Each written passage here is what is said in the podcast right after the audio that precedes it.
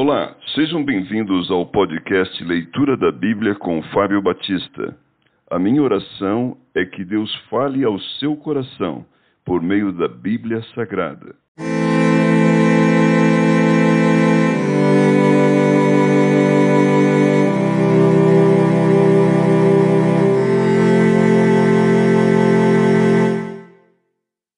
Primeira Reis, capítulo 7 Salomão edifica palácios reais. Edificou Salomão os seus palácios, levando treze anos para os concluir. Edificou a casa do bosque, do Líbano, de cem côvados de comprimento, cinquenta de largura e trinta de altura, sobre quatro ordens de colunas de cedro e vigas de cedro sobre as colunas. A cobertura era de cedro, abrangendo as câmaras laterais em número de quarenta e cinco, quinze em cada andar, as quais repousavam sobre colunas. Havia janelas em três ordens e janela oposta à janela em três fileiras.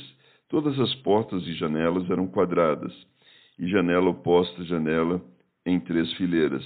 Depois fez o salão das colunas de cinquenta côvados de comprimento e trinta de largura, e havia um pórtico de colunas defronte dele, um baldaquino. Também fez a sala do trono, onde julgava, a saber, a sala do julgamento, coberta de cedro desde o soalho até o teto. A sua casa, em que moraria, fê-la noutro pátio, atrás da sala do trono, de obra semelhante a esta. Também para a filha de Faraó, que tomara por mulher, fez Salomão uma casa semelhante à sala do trono. Todas estas construções eram de pedras de valor, cortadas a medida, cerradas para o lado de dentro e para o de fora, isto desde o fundamento até as beiras do teto e por fora até o átrio maior. O fundamento era de pedras de valor, pedras grandes, pedras de dez côvados e pedras de oito côvados. Por cima delas, pedras de valor, cortadas segundo as medidas e cedros. Ao redor do grande átrio havia três ordens de pedras cortadas e uma ordem de vigas de cedro. Assim era também o átrio interior da casa do Senhor e o pórtico daquela casa. Enviou o rei Salomão mensageiros que de Tiro trouxessem Irão. Era este filho de uma mulher viúva, da tribo de Naphtali, e fora seu pai um homem de Tiro que trabalhava em bronze. Irão era cheio de sabedoria e de entendimento e de ciência para fazer toda a obra de bronze. Veio ter com o rei Salomão e fez toda a sua obra, as duas colunas do templo. Formou duas colunas de bronze, a altura de cada uma era de dezoito côvados, e um fio de doze côvados era a medida de sua circunferência. Também fez dois capitéis de fundição de bronze para pôr sobre o alto das colunas de cinco côvados era a altura de cada um deles. Havia obra de rede e ornamentos torcidos em forma de cadeia para os capitéis que estavam sobre o alto das colunas, sete para um capitel e sete para o outro. Fez também romãs em duas fileiras por cima de uma das obras de rede para cobrir o capital, capitel no alto da coluna. O mesmo fez com o outro capitel. Os capitéis que estavam no alto das colunas eram de obra de lírios, como na sala do trono, e de quatro côvados. Perto do bojo, próximo à obra de rede, os capitéis que estavam no alto das duas colunas tinham duzentas romãs, dispostas em fileiras em redor, sobre um e outro capitel. Depois levantou as colunas no pórtico do templo, tendo levado a coluna direita. Chamou-lhe Jaquim, e tendo levado a coluna esquerda, chamou-lhe Boaz. No alto das colunas estava a obra de lírios, e assim se acabou a obra das colunas. O mar de fundição. Fez também o mar de fundição, redondo de dez côvados de uma borda até a outra borda, e de cinco de altura, e um fio de trinta côvados era a medida de sua circunferência. Por debaixo da sua borda em redor havia colossíntidas, dez em cada côvado, estavam em duas fileiras fundidas quando se fundiu o mar.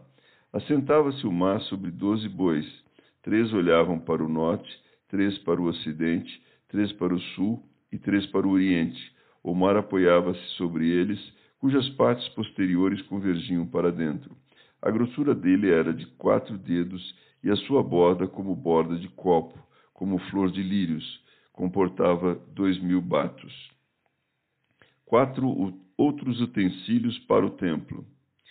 Fez também de bronze dez suportes, cada um media quatro côvados de comprimento, quatro de largura e três de altura, e eram do seguinte modo: tinham painéis que estavam entre molduras, nos quais havia leões, bois e querubins.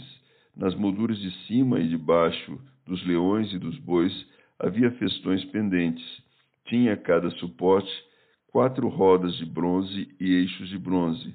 Os seus quatro pés tinham apoios debaixo da pia, apoios fundidos, e ao lado de cada um havia festões. A boca dos suportes estava dentro de uma guarnição que media um côvado de altura. A boca era redonda, como a obra de um pedestal, e tinha o diâmetro de um côvado e meio. Também nela havia entalhes, e os seus painéis eram quadrados, não redondos. As quatro rodas estavam debaixo dos painéis, e os eixos das rodas formavam uma peça com o suporte. Cada roda era de um côvado e meio de altura. As rodas eram como as de um carro.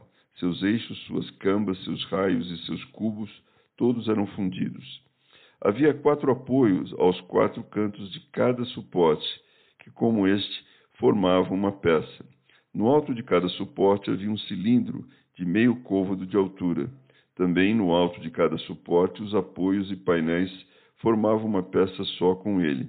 Na superfície dos seus apoios e dos seus painéis, gravou querubins, leões e palmeiras, segundo o espaço de cada um, com festões ao redor.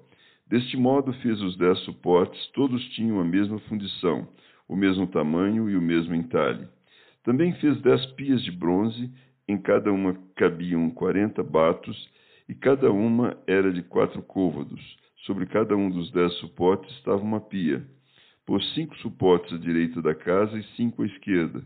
Porém, o mar pôs ao lado direito da casa para o lado sudeste. Depois fez Irão os caldeirões e as pás e as bacias. Assim terminou ele de fazer toda a obra para o rei Salomão, para a casa do Senhor. As duas colunas, os dois globos dos capitéis que estavam no alto das duas colunas, as duas redes para cobrir os dois globos dos capitéis que estavam ao alto das colunas, as quatrocentas romãs para as duas redes, isto é, duas fileiras de romãs para cada rede, para cobrirem os dois globos dos capitais, capitéis que estavam no alto das colunas, os dez suportes e as dez pias sobre eles, o mar com os doze bois por baixo, os caldeirões, as pás, as bacias e todos estes utensílios que fez Irão para o rei Salomão, para a casa do Senhor, todos eram de bronze polido. Na planície do Jordão, o rei os fez fundir em terra barrenta, entre Sucote e Zaretã. Deixou Salomão de pesar todos os utensílios pelo seu excessivo número, não se verificando, pois, o peso do seu bronze. Também fez Salomão todos os utensílios do santo lugar do Senhor, o altar de ouro e a mesa de ouro, sobre a qual estavam os pães da proposição, os castiçais de ouro finíssimo, cinco à direita e cinco à esquerda, diante do Santo dos Santos, as flores, as lâmpadas e as espevitadeiras também de ouro. Também as taças, as espevitadeiras, as bacias, os recipientes para incenso e os braseiros, de ouro finíssimo, as dobradiças para as portas da casa interior, para o Santo dos Santos, e as das portas do santo lugar do templo, também de ouro. As dádivas de Davi colocadas no templo. Assim se acabou toda a obra que fez o rei Salomão para a casa do Senhor. Então trouxe Salomão as coisas que Davi, seu pai, havia dedicado, a prata, o ouro e os utensílios, ele os pôs entre os tesouros da casa do Senhor.